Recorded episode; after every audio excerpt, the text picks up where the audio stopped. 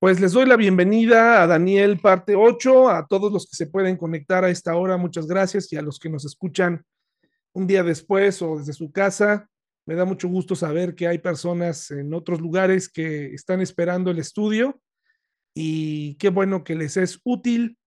Y bueno, pues yo lo único que hago es hacer un, compendio de, la información y poner este espacio en las manos de Dios para que todos podamos salir edificados. Recuerden que todo lo que digo primero debe ser aplicado a mí antes de tenerlo asignado o repartido en, entre ustedes. Tiene que comenzar conmigo. Y bueno, pues les envío un saludo a las personas que lo escuchan desde, desde lejos y por supuesto también a nuestros hermanos de la iglesia, aquellos sobre todo que les gustaría estar aquí y que no lo pueden hacer y, y que, bueno, pues eh, uh, eh, no pueden aprovechar la, la oportunidad de, de, reunirse en casa por diversas situaciones. Y bueno, pues ojalá que con el tiempo haya un despertar en, en el deseo de estudiar más la palabra de Dios. He titulado a la parte 8 El peligro de envejecer. ¿Qué, qué tiene que ver esta parte número 8 y que tiene que ver con la mayoría de los que esta noche se conectan desde el punto de vista humano, pues los vemos a la mayoría jóvenes, eh, fuertes todavía. ¿Y por qué envejecer es un peligro? Bueno, porque con el paso del tiempo, eh, mediante este proceso de oxidación que sufre nuestro cuerpo, deja de ser ese cuerpo que era, que haya o no eh, sido aprovechado, pues comienza a decaer un poco, ¿no? El proceso es normal.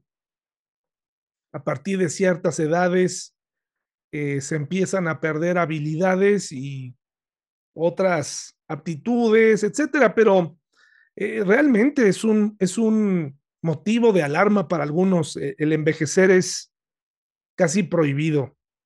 De ahí que se haya sacado tanto negocio eh, para que las personas prolonguen la juventud o al menos parezcan más jóvenes. Crecí en una época en donde pues veía yo a actores y actrices con una cara, con un rostro y que en su momento fueron eh, jóvenes símbolo, ¿no? Eh, artistas que se veían muy bien físicamente hablando, ¿no? Y con el paso del tiempo, pues obviamente han ido envejeciendo y, de pronto te los encuentras en algún artículo o en internet y te das cuenta que se hicieron algo en la cara, que se retiraron, que se inyectaron algo en los labios y que o que participaron en algún proceso para retardar el envejecimiento y seguir vigentes. Y tal vez en el fondo esto es pues un, eh, es un reclamo de, de, la mente, es un, es un, temor a envejecer, es un temor a, a morir, a encontrarse con, con, Dios, a perder algunos privilegios o que la gente se aproveche de ellos. Así que esta parte 8 es, está dedicada especialmente a los que están entrando a esta época de, de la tercera edad, pero también es una advertencia para los que están más jóvenes, es un recordatorio para los que estamos en la edad, en la mediana edad, hombres y mujeres de más o menos 40 años. Y, la Biblia se mantiene vigente y nos ayuda a prepararnos para este momento. El peligro de envejecer. Ahorita vamos a ver por qué. El capítulo 3 y el capítulo 6 tienen eh, similitudes. Eh, existe una relación estrecha según el autor del de libro Daniel y el reino mesiánico, para algunos el mejor libro de Daniel que existe para estudiar, de donde también nosotros tomamos parte, no todo, pero sí algunas partes. Ambos capítulos tratan de la fidelidad de Dios. Ustedes recordarán el asunto del horno y también eh, este, estos eventos eh, en donde fue puesta a prueba la fe. Y también se manifiesta el poder protector de Dios hacia sus hijos. Ambos capítulos 3 y el 6 presentan la dedicación incondicional, ser siervos de Dios que prefirieron morir antes de negar al Señor de sus vidas. Dos pasajes paralelos con grandes similitudes donde el hombre eh, carnal, el, hombre villano, el hombre muerto en sus pecados, trata de acusar a los que tienen una relación con Dios y finalmente salen victoriosos y Dios muestra su poder a través de ellos. Pero les decía que Daniel ya no era un joven, desde la semana pasada les explicaba que ya no era ese joven que se conservaba o que se conserva en algunos franelógrafos, si es que alguna vez en alguna escuela dominical se mantiene esa técnica de enseñanza, las figuras eh, en papel que tenían una especie de papel eh, más como tela que se pegaba a su vez en otra tela eh, puesta en un pizarrón. Era la enseñanza de vanguardia. Se pegaban eh, y, se, y muchos niños aprendimos la Biblia con esas imágenes. Había diferentes tipos de franelógrafos, la palabra lo dice todo, tenían franela, tela en ambos lados, y las maestras se preparaban, incluso llegaban a tomar cursos de cómo usarlo correctamente, y teníamos todo el panorama cuando no existían videos, no existían eh, proyectores, televisiones que pudieran permitir una interacción, ¿no? Que pudieras conectar a Internet, ¿no? Yo crecí, nací en, en, una década donde no existía el Internet ni los teléfonos celulares. Y cuando era niño, esta era la técnica a usar, el franelógrafo. Hoy en día todavía se sigue usando, pero cuando un niño ve una figura así, pues le, le parece sorprendente, ¿no? Eh, entonces, en esas, en esas técnicas se ponía a Daniel y a los leones, eh, y se ponía un Daniel muy joven, un Daniel que eh, estaba tal vez en sus treintas o incluso yo llegué a ver imágenes donde se pintaba un Daniel eh, pues de 17 años, ¿no? Pero pues no, la realidad y el paso de la historia y de los reyes eh, y las crónicas de los reyes en, las historias y todas estas em, eh, cronología contada por historiadores extrabíblicos nos dicen que es muy posible, o lo más seguro es que Daniel tuviera entre 75 y 90 años cuando estuvo viviendo el proceso, eh, esta prueba hacia su fe en el foso de los leones. Les invito a ir a Eclesiastés 12, por favor. Eclesiastés 12. Muchos de nosotros nos hemos llegado a pensar en, cierta, en cierto momento, cuando ya tienes cierta edad, cómo te gustaría llegar a viejo, ¿no? O a anciano, o palabras que incluso cuando las dice uno, pareciera que son como insultos, pero no, la Biblia honra la vejez, es, un privilegio llegar a cierta edad y que la cabeza se cubra de canas.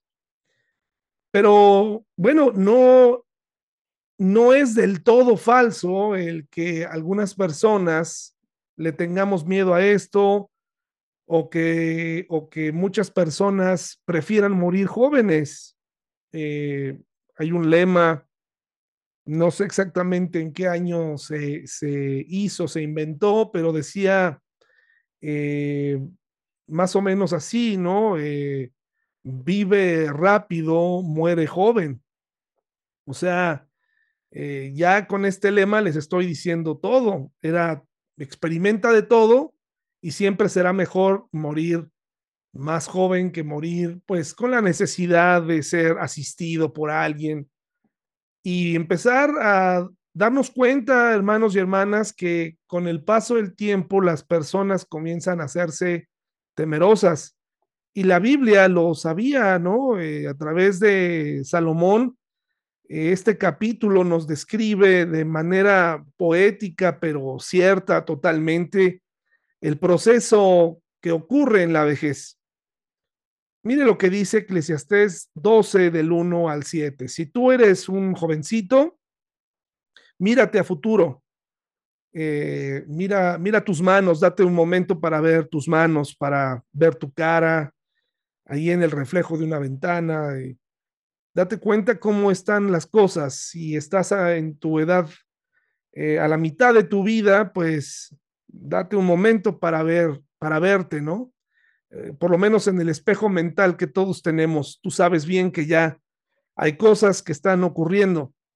Y si estás entrando a una edad adulta, ya eh, mayor, si ya te mandaron a tramitar tu tarjeta, esta credencial de descuentos para cierta edad, entonces ya no lo puedes negar, estás en esta etapa. Pero no necesariamente todo es triste. Miren lo que dice Eclesiastés 12, no dejes que la emoción de la juventud te lleve a olvidarte de tu creador. Honralo mientras seas joven. Y de eso es lo que hemos estado hablando en las últimas semanas. Eh, los jóvenes hacen todo menos honrar a Dios cuando son jóvenes.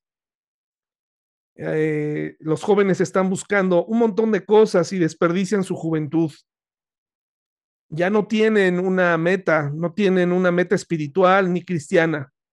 No les interesa hacer crecer sus iglesias o ser o convertirse en modelos o, y me refiero a modelos como ejemplos. No les interesa.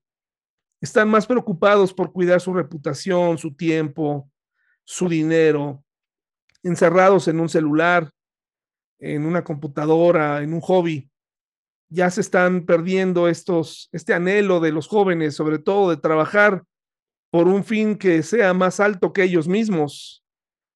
En la iglesia donde solíamos asistir, donde los pastores llegan a decir, ¿no? O se sienten eh, muy orgullosos de mirar y ver alrededor de ellos un montón de jóvenes y ministerios. Eh, se les olvida, se les pasa que muchos eh, jóvenes que pasamos y dimos nuestros mejores años, también formamos parte de todos esos ministerios. Gracias a la juventud, esos ministerios fueron posibles. Cuando se es joven, uno se atreve hacer cosas que hoy, por lo menos yo, ya no me atrevería a hacer.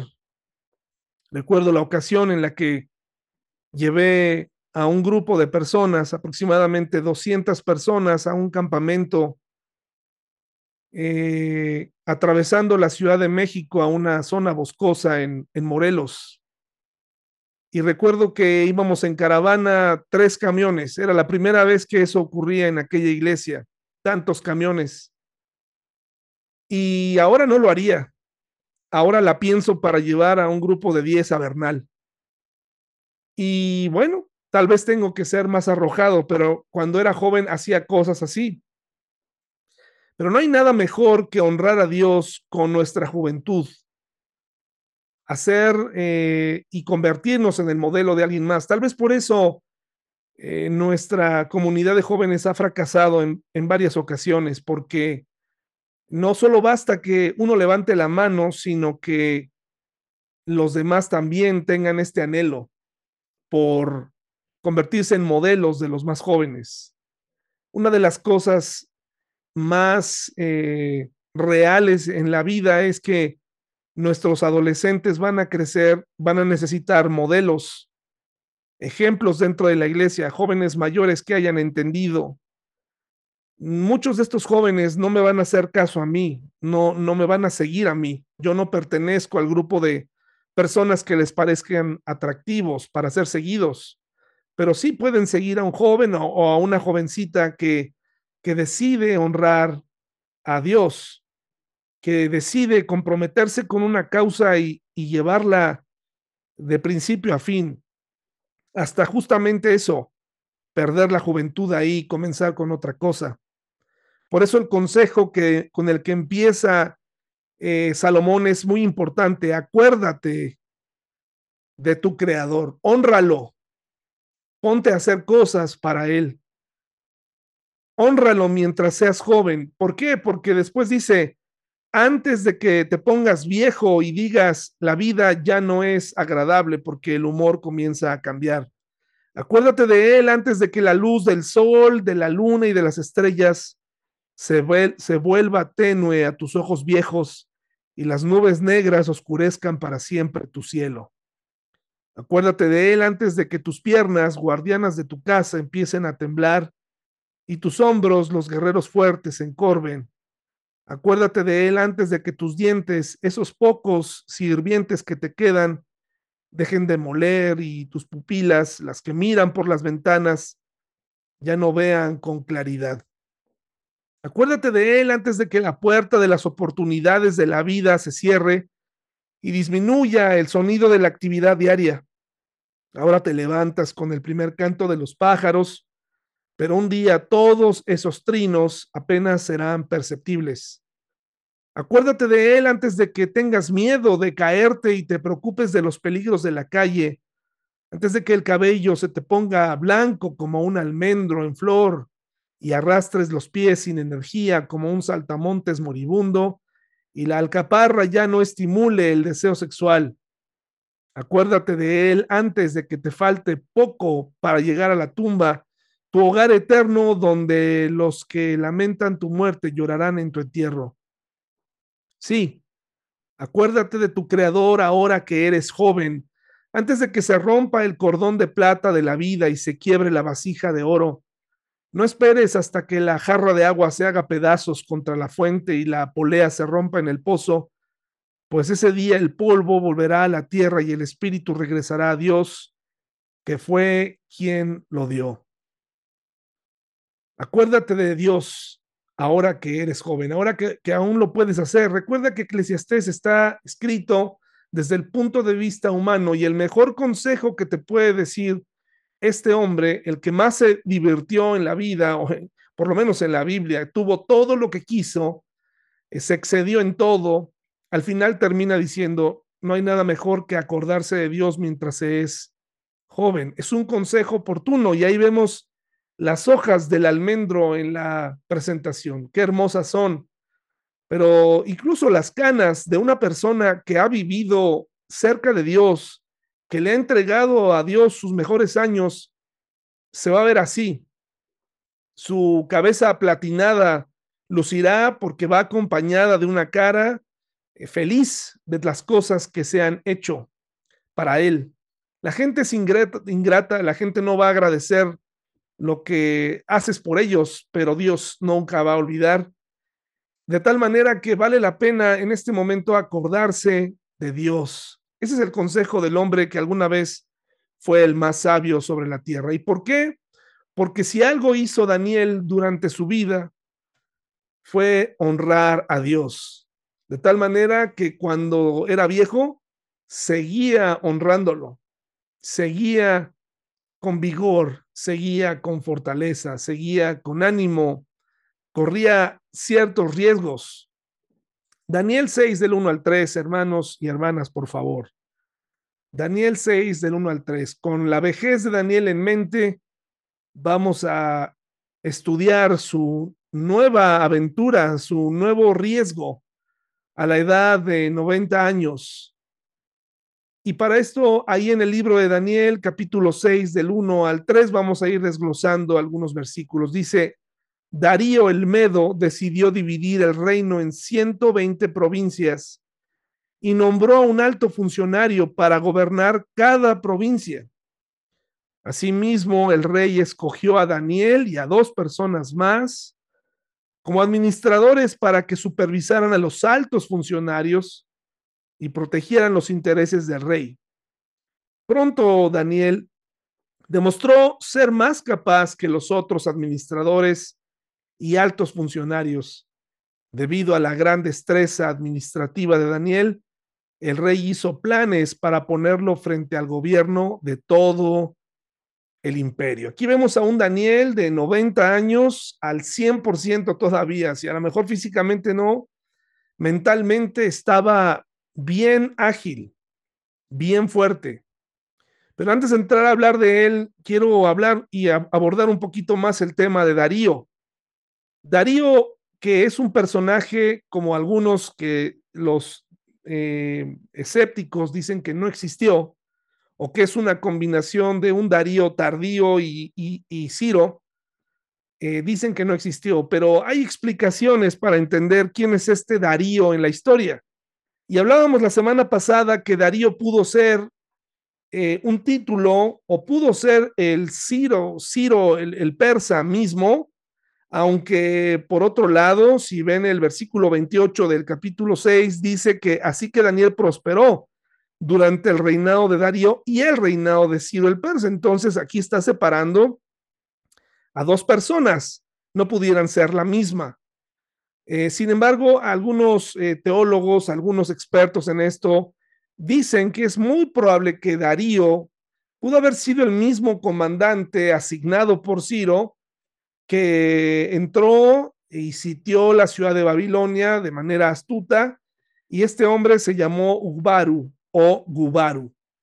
Este hombre pudo haber sido Darío. Eso sí, llegó, llegó a ocurrir en la historia que una persona pudiera tener dos nombres o que se le pudiera poner otro título eh, en la historia a el comandante Ubaru y Gubaru que coincide con los tiempos del libro de Daniel en la historia extrabíblica. Eh, Gubaru no se menciona en la Biblia, pero puede ser este mismo Darío. Este hombre, una nueva administración, un nuevo rey, se había dado cuenta inmediatamente de lo valioso que era tener a alguien como Daniel. Como lo hablamos desde el inicio, Daniel fue y brilló desde el principio. Fue un hombre que tenía dones, habilidades y que siempre era tomado en cuenta. No vemos a un Daniel esconderse. Él sabía que él, donde fuera, tenía un solo propósito, honrar a Dios con las habilidades que Dios le había dado. Muchos de nosotros nos escondemos. Pensamos que nuestros dones solamente tienen que ser conocidos en la iglesia, pero allá afuera también se tienen que dar cuenta de lo excelente que es tener en las filas o entre los empleados a alguien cristiano, una maestra cristiana, un vendedor cristiano, un gerente cristiano, un empleado de, de, cualquier eh, labor, eh, un albañil cristiano, alguien que responda por, por el título de cristiano y que dé un testimonio tremendo, ¿no? Eso tiene mucho más peso porque al final en la iglesia pues todos se lo brindamos a Dios, a veces de buena gana o de mala gana, pero es muy importante que afuera se den cuenta quiénes somos gracias a Dios y que hay personas que honramos a Dios con nuestro, con nuestro trabajo, con nuestra disciplina, con nuestra honradez, con nuestra puntualidad, cosas que se están perdiendo hoy en día. Y eso puede marcar la diferencia entre que muchas personas nos escuchen o no nos escuchen, que escuchen sobre todo el Evangelio a través de nuestra vida y que acepten una invitación a la iglesia y que comiencen a ser discipulados. Hemos retomado esta idea tan importante en la Biblia de decirle a las personas que somos salvos por fe y arrepentimiento si pusimos nuestra esperanza en Él, Él nos salva. Y no es que estemos haciendo a un lado la famosa oración del pecador, es importante que una persona haga su confesión de fe y si una, la oración del pecador y, mencionar y aceptar a Dios, a, Jesús en nuestro corazón como nuestro Salvador, es la oración del pecador, bienvenido, así es, que así sea. Pero lo que no queremos hacer en la iglesia, hermanos y hermanas, es únicamente arrojar una frase o que nosotros nos acostumbremos a llevar a la gente para que alguien más les hable. Nuestra vida puede irles ya discipulando, hablándoles de tal manera que cuando lleguen a la iglesia sea un proceso más sencillo y se unan a una comunidad y poco a poco podamos ver al Espíritu Santo trabajar en sus vidas. Entonces vemos a un Daniel, hermanos y hermanas, bien comprometido a sus 90 años. Eh, la mayoría de los eruditos ubican la edad de Daniel entre 70 y 90, pero la mayoría lo pone en 90, o sea, que, para esta época, eh, gracias a la historia, tendría 90 años. Pero no era el único que estaba dispuesto a vivir eh, una, un renacer estando tan cerca de morir. No era el único que estaba dispuesto, de hecho había rebasado eh, los límites, ¿no? El, promedio de vida. Eh, la Biblia dice que había unos que los más robustos vivían 70 años, ¿no? Todo esto se debe, 80 años, esto se debe a que pues no había cierto tratamiento para las enfermedades, con el tiempo fueron avanzando más los peligros, etcétera.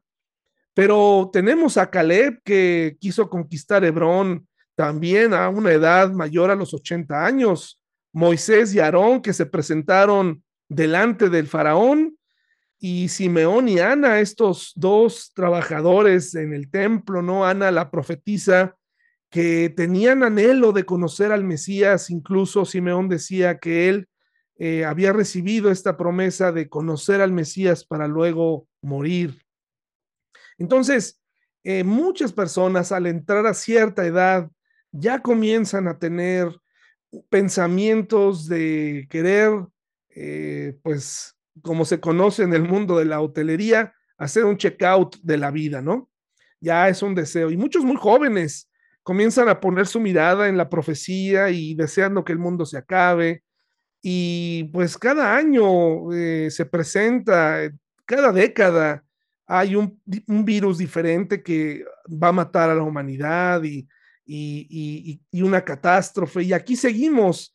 Y lo que ocurre es que al final nosotros vamos perdiendo la gran oportunidad de honrar a Dios con lo que hacemos. Le hemos perdido el gusto le hemos perdido el, anhelo por estar en la iglesia, servir y sobre todo por ser ejemplo en lo que hacemos afuera, que nos conozcan por nuestras palabras, por nuestros hechos, por la Biblia puesta en práctica.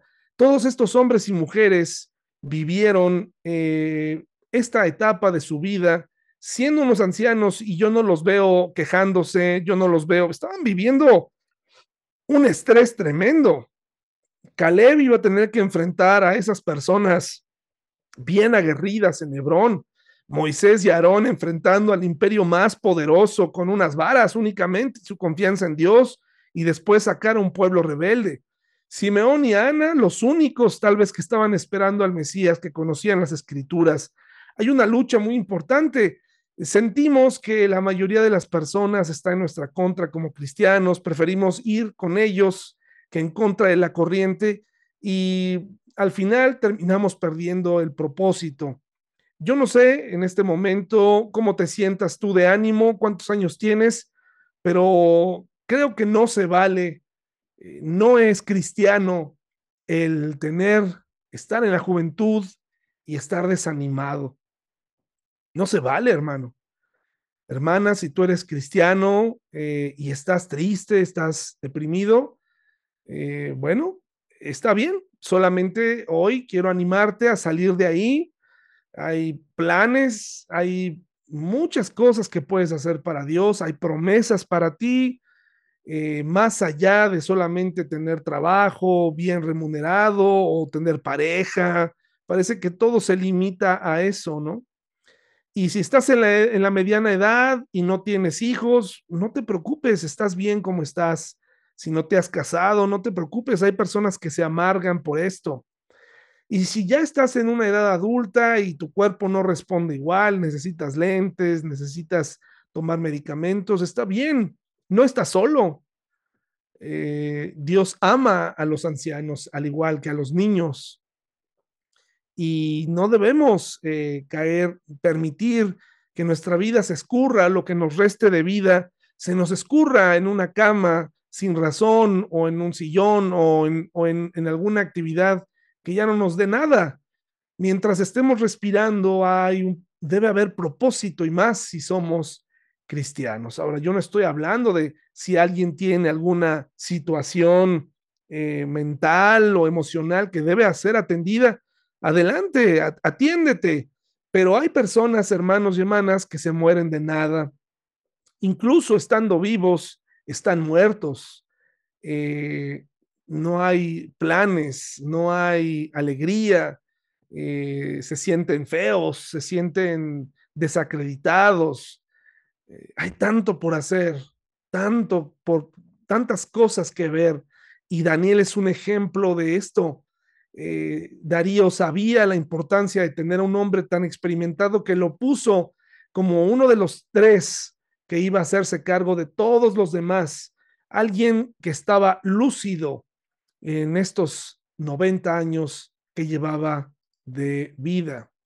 Nuestra única posibilidad de encontrar algún motivo para acusar a Daniel será en relación con las normas de su religión. Así pensaban sus enemigos cuando le tienden una, una trampa para acabar con su vida, porque se daban cuenta que Daniel era alguien especial, alguien con ganas de vivir, con ganas de servir a Dios y que nada ni nadie lo iba a separar de tener esa relación. Daniel 6 del 4 al 5, acompáñenme por favor.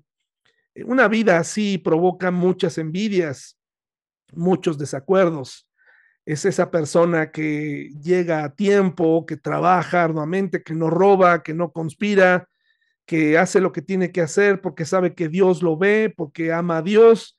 Y la gente se olvida de eso. Los cristianos nos olvidamos que Dios nos ve, que el Espíritu Santo está dentro de nosotros y ahí nos encontramos eh, haciendo pésimos trabajos en la vida secular, eh, siendo mediocres en, lo, en lo que hacemos conformistas, hemos perdido ese anhelo por, por brillar para Dios y nos hemos metido en el montón. Dice versículo 4, entonces los demás administradores y altos funcionarios comenzaron a buscar alguna falta en la manera en que Daniel conducía los asuntos de gobierno, pero no encontraron nada que pudieran criticar o condenar. Y vemos a Daniel aquí eh, apegado a sus procesos, ¿no? apegado a estas normas para que el gobierno funcionara bien. No lo vemos criticando al gobierno de Darío, en donde seguramente había cosas que no iban eh, o que no estaban bien, pero él, mientras no tocaran su fe y sus preceptos, él iba a hacer un buen trabajo. Dice, pero no encontraron nada que pudieran criticar o condenar. Era fiel. O sea, calificativo pequeño, pero muy importante fidelidad. Es difícil encontrar hombres fieles, hermanos y hermanas, y no solamente me refiero a esa fidelidad para con la esposa, esa fidelidad para con su iglesia es, es difícil, hermanos y hermanas, es, es, complicado. Es más fácil encontrar mujeres fieles eh, que se comprometan. La fidelidad mm, para muchos de nosotros, para muchos hombres, está puesta en, en cosas muy específicas por ejemplo, yo soy muy fiel a, los equipos a los que le, voy, ¿no? Y, ser fiel implica compromiso para seguirlos, para verlos, para incluso sentir un poco de tristeza cuando pierden, comprarme e invertir algo de dinero o mucho dinero en los equipos a los que les voy, enterarme de quién juega, enterarme eh, cómo juegan, eh, sufrir con ellos, ¿no? Todo lo que implica la fidelidad. Pero cuando se trata de la iglesia, hermanos, eh, ahí no queremos sentir nada de esto, solamente nos damos de manera limitada. Y entonces yo me he puesto a pensar, ¿qué pasaría si algún varón de la iglesia, de la iglesia le ofreciéramos dinero por, por ser fiel, ¿no? Le dijéramos, oye, ¿sabes qué? Tienes que ser fiel, por favor ven o ayúdame, te vamos a ofrecer 150 pesos la hora por hacer como que eres fiel probablemente estarían interesados porque pues eh, solamente así a lo mejor pudiéramos despertar algunos. La fidelidad es difícil de encontrar, hermanos y hermanas. Muchos de nosotros trabajamos para el Señor en el pasado sin dinero.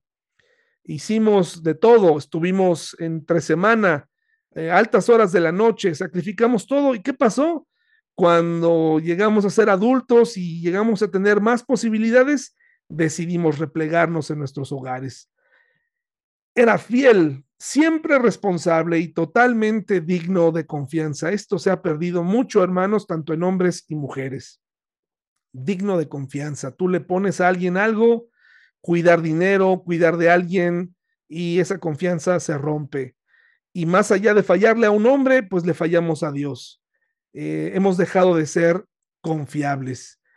Dice, finalmente llegaron a la siguiente conclusión. Nuestra única posibilidad de encontrar algún motivo para acusar a Daniel será en relación con las normas de su religión. Si pudieran examinar, si alguien quisiera poner a prueba nuestra vida, creo que no tendrían que ser muy, eh, eh, ir a hacer una investigación tan profunda, probablemente con una trampa muy sencilla caeríamos, pero la vida de Daniel es un ejemplo para todos nosotros, hombres y mujeres, que fue muy difícil encontrarle algo, muy difícil. Tenían que inventarle algo eh, y que Daniel violara algo oficial para entonces poder acabar con él. De otra manera, era imposible.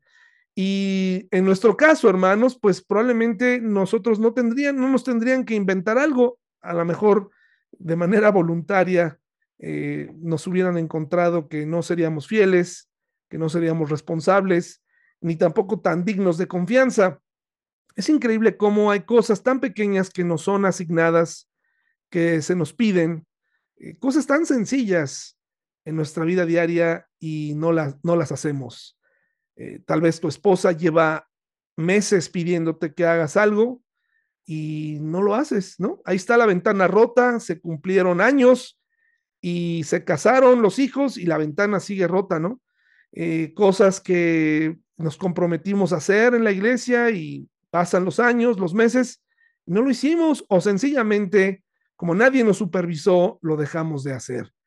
Dejamos de ser dignos de confianza. Esto es doloroso para todos, hermanos y hermanas. Yo sé que hay momentos en donde nos dan ganas de dejar de hacer ciertas cosas, pero si tú estás a punto de dejar de hacer lo que estás haciendo, si tú como maestra de escuela dominical, como siervo de la iglesia, sea lo que hagas, sientes la tentación de dejar de hacer lo que estás haciendo sencillamente porque nadie te supervisa, porque no hay un plan de estudios fijo para enseñar a nuestros eh, eh, adolescentes o niños o jóvenes. Si estás a punto de dejar de hacer lo que estás haciendo porque estás desanimado, recuerda que en realidad todo lo que hacemos no lo hacemos para el pastor, lo hacemos para Dios. De tal forma que a Daniel le inventaron esto y hicieron una búsqueda, un plan, que yo creo que tomó algunas, algunas semanas. ¿Cómo implicamos a Daniel en un delito? Y comenzó la búsqueda por una falla. Al no encontrar algo en su vida pública y privada, pusieron a prueba su fe y vinieron con un plan tremendo ante Darío, un plan que, que no podía fallar. Era un, era un plan que se tenía que cumplir sí a sí. O sea, tenían que deshacerse de aquella persona que no se prestaba a la corrupción, que su vida lastimaba a los demás. No nos gusta tener a alguien que, que, viva una vida así, es, es santurrón, es aburrido, es... Siempre hay que tener un poco de apertura para la corrupción, ¿no? Para que te lleves bien con todos, eh, que no se hable de Dios, que no se hable de convicciones, porque eso va a aguar la fiesta.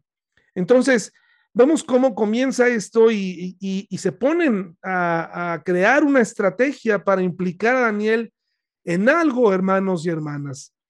Y entonces vienen con este plan que está en el versículo 6 al 9. Acompáñenme, por favor, ahí en sus Biblias esta noche de miércoles. Dice, así que los administradores y los altos funcionarios, en vez de estar pensando en cómo organizarse mejor, cómo llevar agua o cómo mantener los costosos jardines colgantes de Nabucodonosor o, o cómo legislar, etcétera, se desvían y presentan ante el rey y dicen que viva el rey Darío.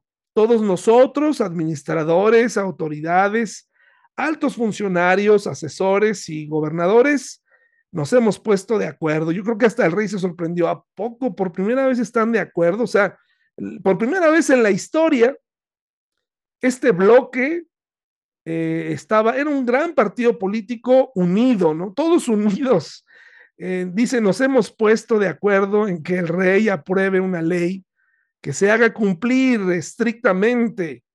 Ordene usted que en los próximos 30 días, todo aquel que ore a quien sea, divino o humano, excepto usted, su majestad, sea arrojado al foso de los leones.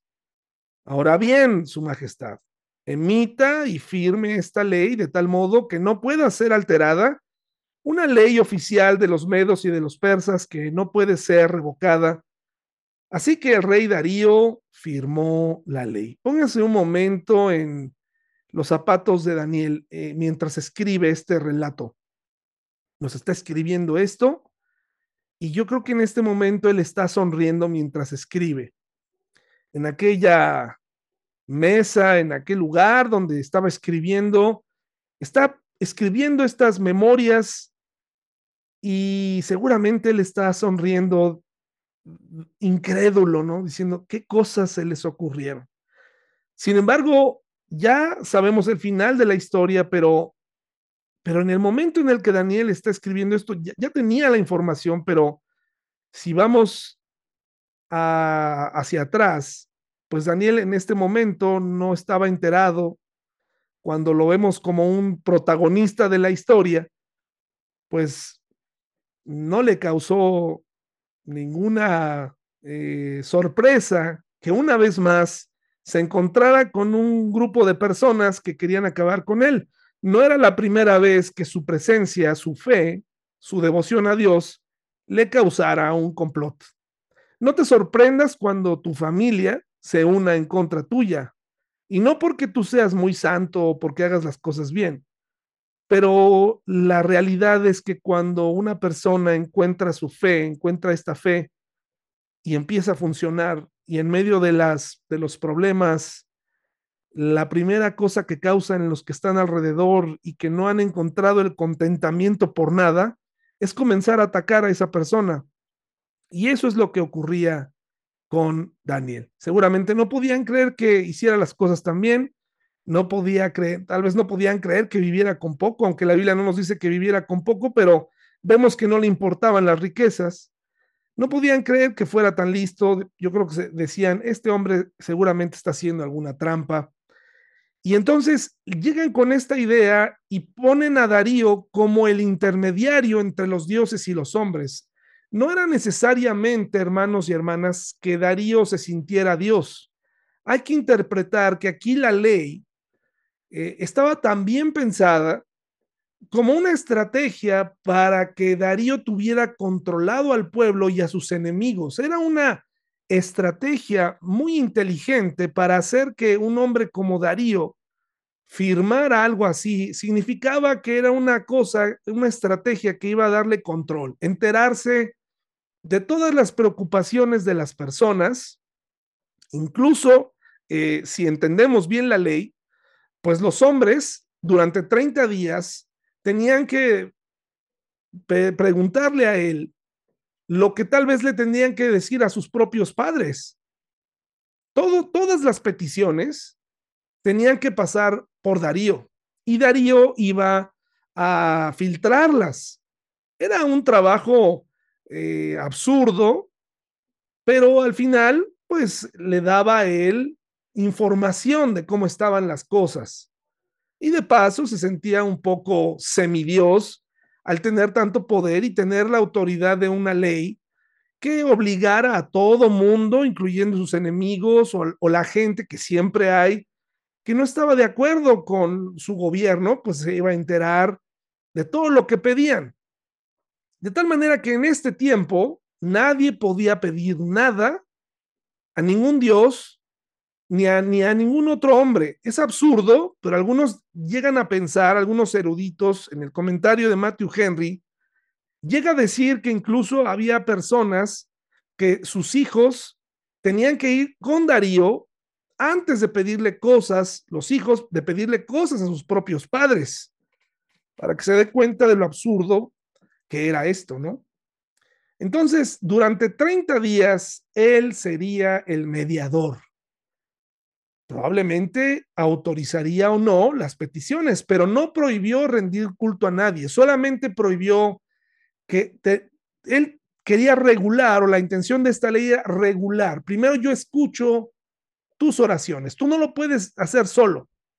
Tú no puedes ir a tu casa, tú no puedes hablar con tu papá y pedirle algo, tienes que venir conmigo. Tú no puedes pedirle al Dios que tú quieras tu petición, tienes que venir conmigo primero. Y en el edicto, en ese, en ese papel que se iba a pegar, en ese papiro o en esa arcilla cuneiforme, iba a llegar, se iba a pegar, y, y ese castigo venía esta ley extraña, absurda, pero también venía el castigo para aquellos que no se alinearan. Entonces, como se podrán dar cuenta, hermanos y hermanas, Daniel estaba muy consciente tanto de la petición de la ley, de la nueva ley, pero también estaba consciente de lo que le iba a pasar si no seguía la ley. Hermanos y hermanas, y aquí nos preguntamos, pues, ¿por qué no simplemente lo hizo a escondidas? ¿Por qué a su edad iba a correr un riesgo así? Versículos del 10 al 12 dice, sin embargo, cuando Daniel oyó que se había firmado la ley, fue a su casa y se arrodilló como de costumbre en la habitación de la planta alta, con las ventanas abiertas que se orientaban hacia Jerusalén. ¿Dónde estaba Daniel, hermanos y hermanas? En, en, Babilonia conquistada. Pero él oraba en dirección hacia donde estaba su tierra, donde estaba su corazón, donde probablemente sabía que no regresaría jamás pero oraba por su pueblo. Era simbólico. Recordaba de dónde había sido traído. Recordaba su pasado y lo que había perdido allá y oraba.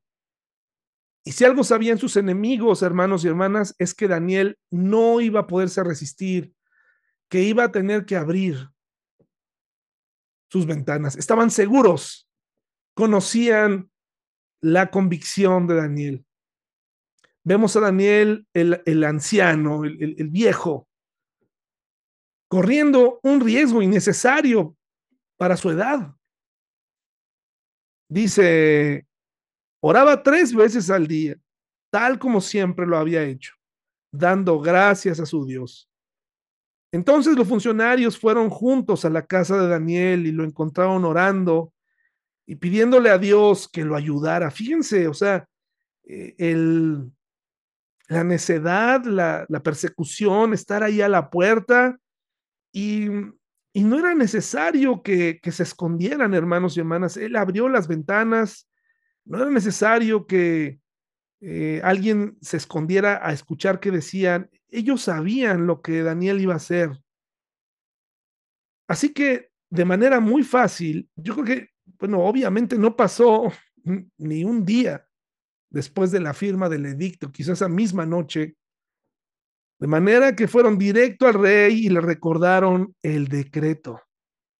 Un, un, decreto absurdo, pero al final algunos reyes tomaban decisiones así. ¿No firmó usted una ley por la cual durante los próximos 30 días todo aquel que ore a quien sea, divino o humano, excepto usted, su majestad, sea arrojado al foso de los leones?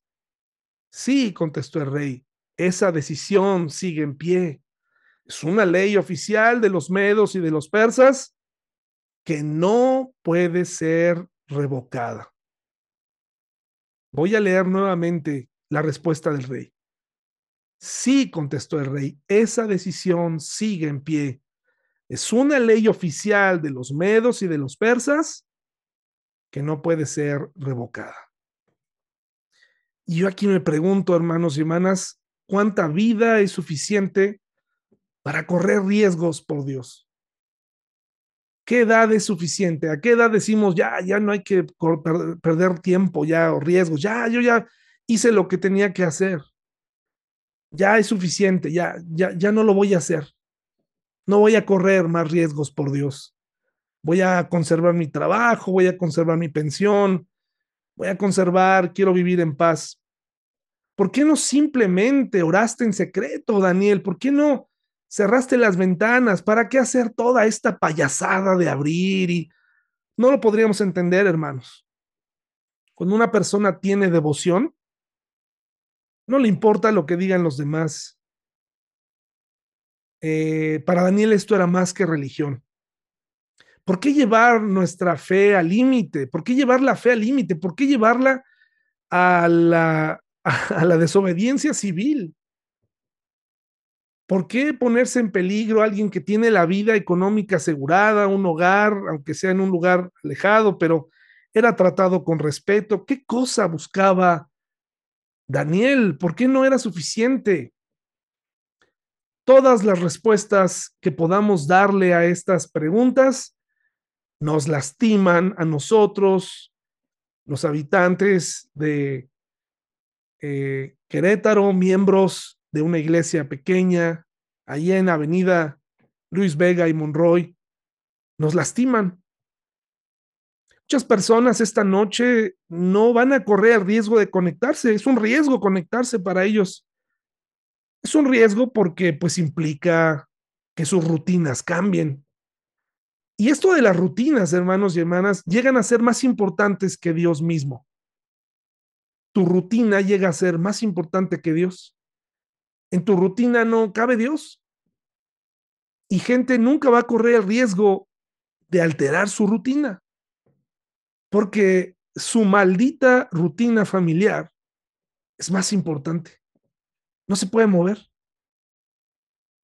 Es más fácil decirle a Dios, permíteme tantito, yo te veo el domingo, que buscar una hora y media un miércoles por la tarde. Es tan difícil poner a la gente de acuerdo.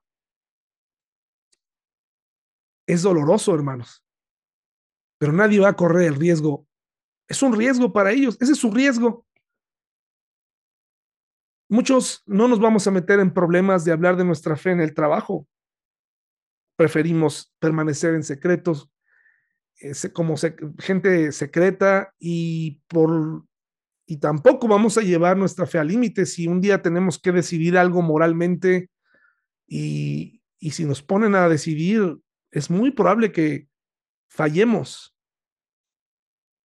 Pero Daniel está aquí en la Biblia no solamente para darnos una postura profética contundente, sus visiones que comienzan a partir del capítulo 7. El libro empieza a tornarse en un libro profético.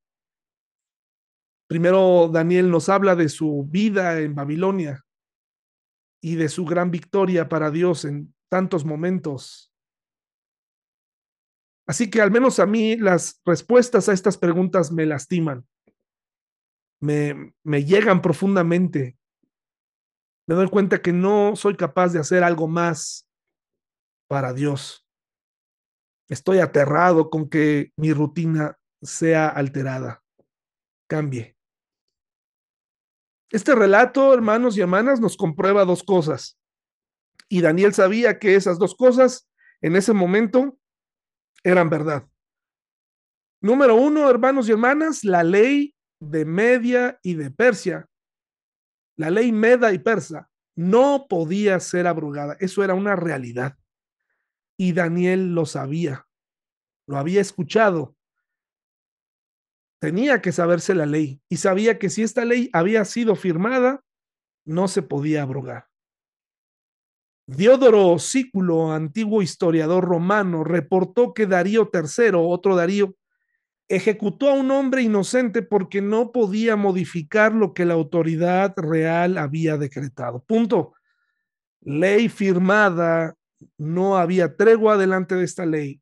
Él sabía que en el momento en el que decidió abrir las ventanas, en el momento en que decidió hablar en voz alta, levantar sus manos y orar, se estaba condenando a muerte. Él lo sabía.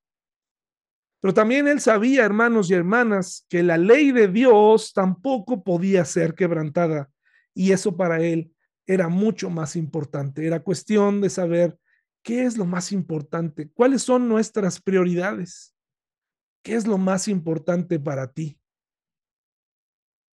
¿Por qué nuestra vida espiritual siempre está en un segundo o en un tercer término. ¿Por qué el dinero tiene tanto eh, peso en nuestra vida? ¿Por qué eh, la rutina tiene más peso? ¿Por qué, ¿Por qué nos preocupa más que no nos afecte o que, o que no se desvelen o que no o que, o que nuestros hijos, nuestra comodidad no se vea dañada por un estudio, que nuestra Entiendo que hay gente que verdaderamente no puede, hermanos y hermanas.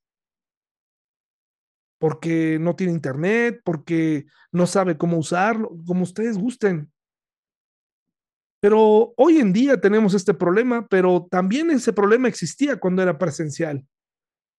Te dabas cuenta que muchas personas no llegaban.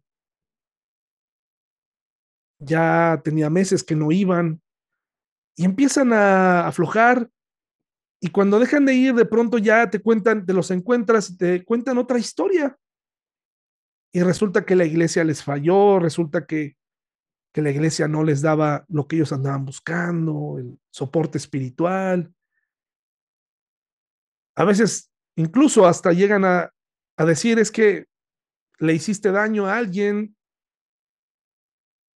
y no saben decir qué cosa hiciste mal, pero tú los dañaste, ¿no? Daniel sabía que la ley de Dios tampoco podía ser quebrantada por mucho temor, que él tuviera a la muerte, si es que lo tenía, yo creo que no. Pero por, no importa lo que le pusieran, la ley de Dios tampoco podía ser quebrantada. Por esta razón, Daniel abrió las ventanas para orar. Sabía que podría no salir vivo de esta, pero algo tenía claro, jamás se iba a esconder de su Dios. Nosotros hemos recibido la bendición de Dios, la gracia vivimos gracias a, Él. Y una forma de venir y demostrarle gratitud es conocerlo más y mejor. Entonces nuestro corazón se exhibe cuando no estamos ni siquiera dispuestos, no ni siquiera a servirle, sino a conocerle más. Sabía que él podría no salir vivo de esta pero decidió correr el riesgo una vez más. Había un foso del que él había oído, donde morían algunos criminales. Había pasado por ahí seguramente y había escuchado el rugido y el crujido de los huesos de las cabras, de las gallinas o incluso de las personas. Había escuchado de la crueldad de los persas, pero la ley de Dios no podía ser quebrantada. Así que decidió correr el riesgo una vez más. ¿Cómo le fue en el foso, hermanos? Eso lo vamos a ver la siguiente semana. Muchas gracias por su atención, hermanos y hermanas. Gracias por darse este tiempo. Este tiempo se aprovecha, este tiempo eh, vale la pena. Este tiempo es tu tiempo de estudio con Dios. Qué bueno que te das el tiempo. Yo sé que fue un día difícil, yo sé que fue un día complicado, eh, no importa a qué te dediques, es un día de labor. Y llegar a esta hora, hermanos y hermanas, es una ofrenda a Dios. Es decirle, Señor, aquí tienes mi mente, te ofrezco mi atención, quiero estudiar tu palabra. Hermanos, que ustedes se conecten, me anima a seguir adelante, anima a otros y me da gusto verlos, hermanos y hermanas. Muchas gracias por acompañarme en este estudio de Daniel, capítulo 6, en la parte número 8, hermanos y hermanas. Nos vemos el próximo domingo.